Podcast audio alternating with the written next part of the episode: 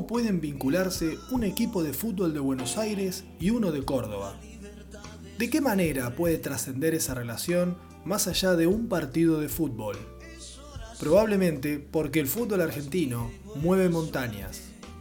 Podría decirse que a partir del año 2000, Instituto Atlético Central Córdoba y Almagro compartieron aventuras de alegrías y tristezas, por lo menos durante cinco años.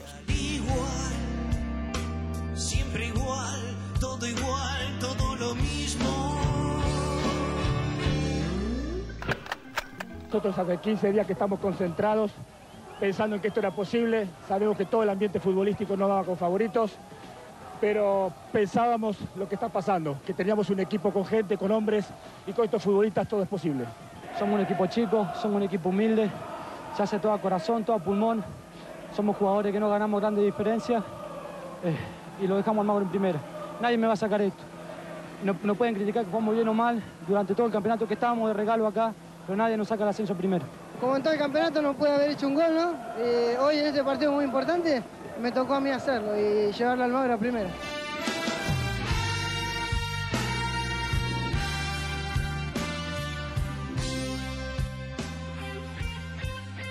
Mario Bucillos, Luis Tonelotto y Diego Villalba eran las voces de un Almagro que ya formaba parte de la máxima categoría del fútbol argentino. El primer capítulo de esta particular historia. Todo comienza en la instancia de promoción del año 2000. La gloria en primera división y el tricolor en la B nacional de aquel momento. Era la primera vez que se utilizaba este sistema de definición con ciertos contrastes, como explicaba el director técnico de Almagro, Mario Usillos.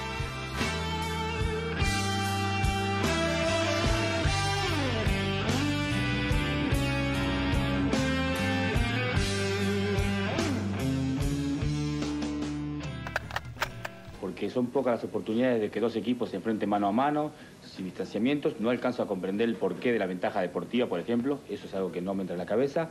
Y sí tengo muchas más críticas para el tema de los promedios. Eso yo creo que es mucho más discutible. Pero una promoción es algo magnífico. Se enfrentan deportivamente, dos bajan, dos suben, tercero y cuarto de arriba contra tercero y cuarto de abajo. Creo que le da emoción a la situación. Este, y que realmente es una buena demostración si los que han quedado en la segunda saga de la parte de arriba del Nacional B merecen el premio de desbancar a los dos en la primera división.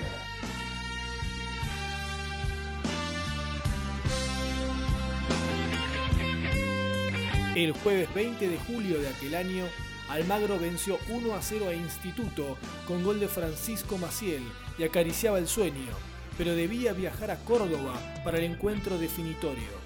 Tres días más tarde, Almagro lograría la hazaña luego de 62 años de espera.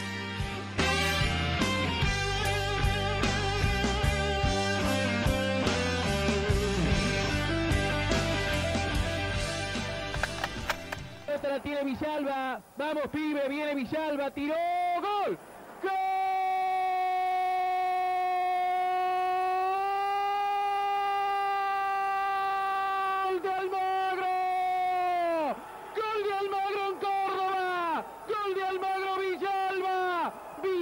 sorprende a Cabrera, gana Almagro, enmudece el estadio, Villalba el grito, Almagro 1, Instituto 0, Almagro primera, final del partido, terminó en Córdoba, lo marca el juez, Almagro primera, Almagro a primera, terminó en Córdoba, Almagro logró el sueño, jugará en primera, empata con Instituto, Almagro está en primera, es una alegría loca señores, y es una gran emoción estar en Córdoba para disfrutarlo con los simpatizantes, Almagro en primera.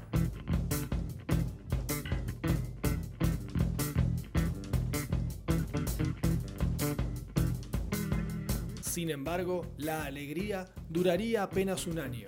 En la temporada 2000-2001, Almagro obtuvo uno de los promedios más bajos y retornó a la B Nacional.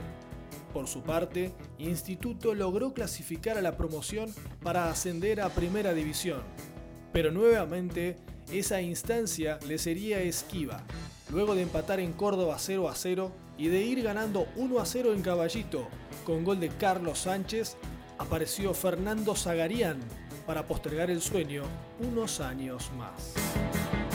Todo está muy fácil. Si tienes tu propio cielo. Rodríguez, pena, Jiménez. Dividen a Mato y erró, la saca Klimovic, que viene. ¡Palo! ¡Zagarián,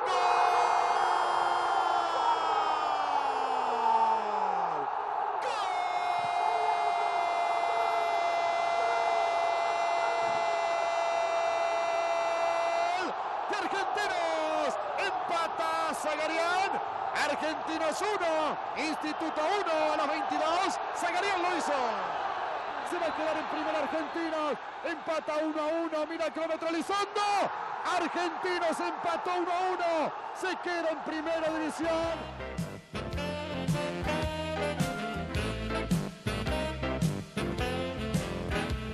Dicen que el fútbol siempre da revancha.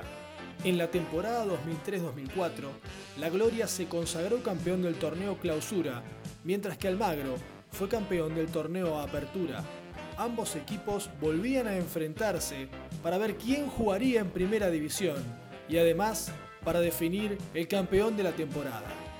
El sábado 12 de junio de 2004, a pocos minutos del final, Luis Tonelotto le dio la ventaja mínima a Almagro por 1 a 0. La vuelta se jugaría siete días después, en el estadio Mario Alberto Kempes, en aquel momento Chateau Carreras. Así lo cuenta Claudio Filosa. No, no, no, no me voy a matar. Nosotros fuimos a, a Córdoba pensando que, que también no se nos podía escapar, que habíamos sido superiores al instituto de local y que bueno, un gol de diferencia no era nada prácticamente, y más jugando de visitante, pero estábamos bien, habíamos pegado un buen fútbol, habíamos tenido situaciones de gol, creo que Caranta tuvo una tarde, una tarde bárbara, había atajado todo. Y, y bueno, fuimos precisamente pensando que la fiesta iba a ser nuestra, sinceramente.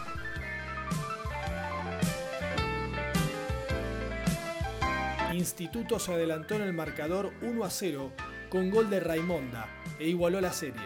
Cumplidos los 90 reglamentarios, lo que seguía eran dos tiempos de 15 minutos y gol de oro, es decir, el que hace el gol gana. De persistir el empate, definían por penales. Héctor Riboira, director técnico de Instituto, sintió que era el momento para dar un mensaje clave a sus dirigidos.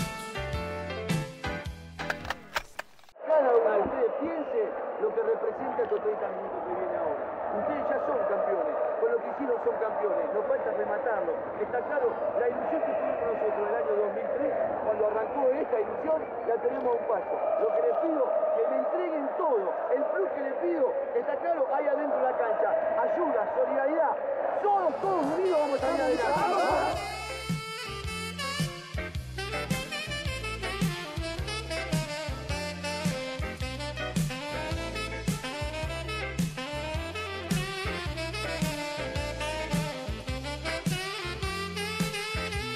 Apenas comenzado el primer tiempo del alargue, casi sin que Almagro pudiera reaccionar, Instituto le hizo honor a su apodo gracias a la arremetida de Renato Riggio.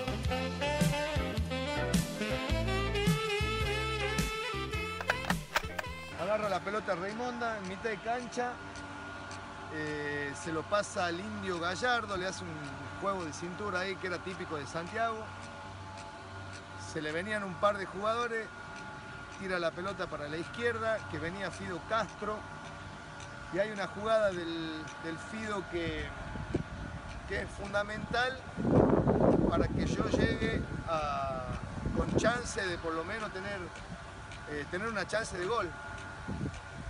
La agarra Fido, hace como una bicicleta, es como una pausa que él hace, una magia que le hace al defensor. El defensor se frena, como que le da espacio para que tire el centro. Tira un centro de zurda impresionante porque él era derecho y jugaba por izquierda. Y yo andaba por mitad de cancha cuando había agarrado la pelota Raimundo. Y llego medio exigido a una pelota que le- la tira de, de bombeada, la tira bombeada, me pica antes y de sobrepique le pego con la planta del pie. Y ahora que miro el arco tan cerca, digo, la podría haber tirado a la tribuna tranquilamente, pero es como que acompaño la pelota, que la pelota me choca en la planta del pie y se levanta, porque Bernanke me salió a achicar también, si la pelota iba abajo capaz que me la sacaba, pero eh, no sé, Dios es tan grande, quería que el Instituto esté en primera, que justo se me levantó la pelota, se clavó ahí arriba. Arrancaron el primer tiempo de la larga y la pelota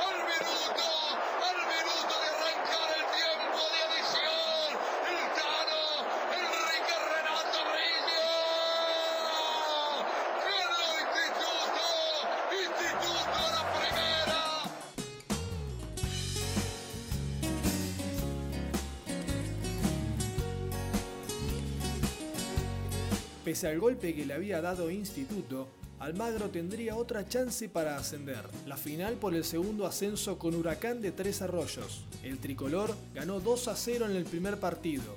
La vuelta se jugó en el estadio Roberto Botino y el Globo se impuso por el mismo resultado. Los penales definirían quién jugaría en la primera división la próxima temporada.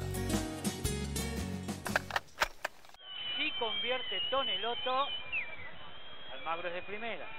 Toneloto fue el goleador del campeonato, el hombre gol del torneo. Aquí tiene toda la expectativa del gol más importante.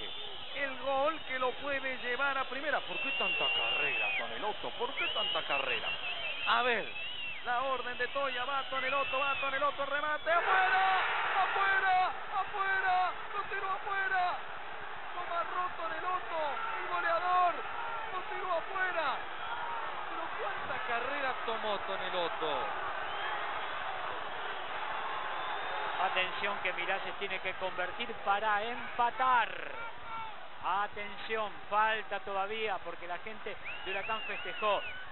Pero tiene que convertir Miralles para empatar el partido muy abajo. Le pega Toneloto a esa pelota. A ver Miralles, el hombre que reemplazó al Billy González, para igualar la serie de tiros desde el punto del penal. Aquí está Miralles, con toda su juventud. Claro que la gente espera. El de Almagro también espera ahora. Señoras y señores, enorme expectativa. Viene el remate de Miralles. Amagó. Atacó el arquero. Atacó Berraquia. Atacó Berraquia. Almagro de primera. Almagro de primera. Almagro de primera. Berraquia, el héroe de la jornada, el héroe del partido, el héroe en los penales. Aquí está Almagro. El equipo de primera división le atacó el penal a Miralles y Almagro. Almagro es de primera.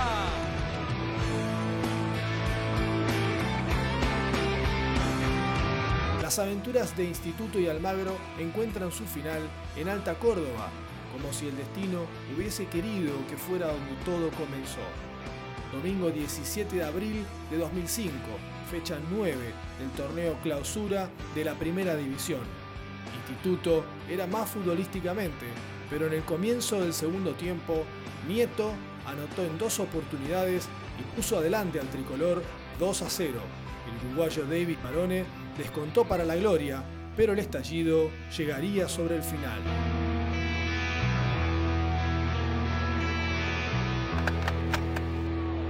Centro largo, frontal para Miliki que la baja. La pelota que le cae a Lux. Le queda Raimonda, va el pato, va el pato por el milagro. Raimonda, línea final, sacará al centro. Le queda Caprari, Miliki. ¡Lo cambio! ¡Gol!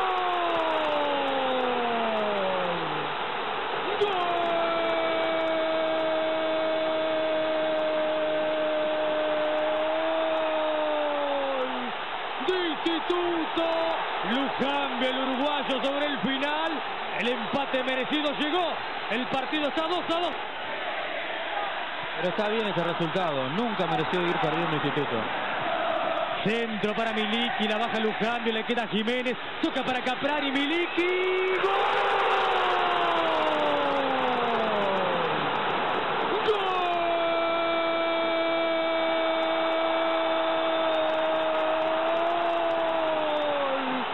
Instituto de la Gloria lo dio vuelta, lo perdía 2 a 0, lo gana 3 a 2, lo cambio el uruguayo. ¡Qué victoria de la Gloria! Señores, se terminó la historia en Alta Córdoba en un partido tremendo.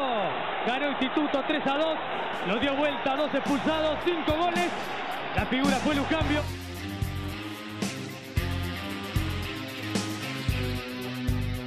Finales, triunfos, ascensos frustrados, cruces, mano a mano y emociones que marcaron su destino.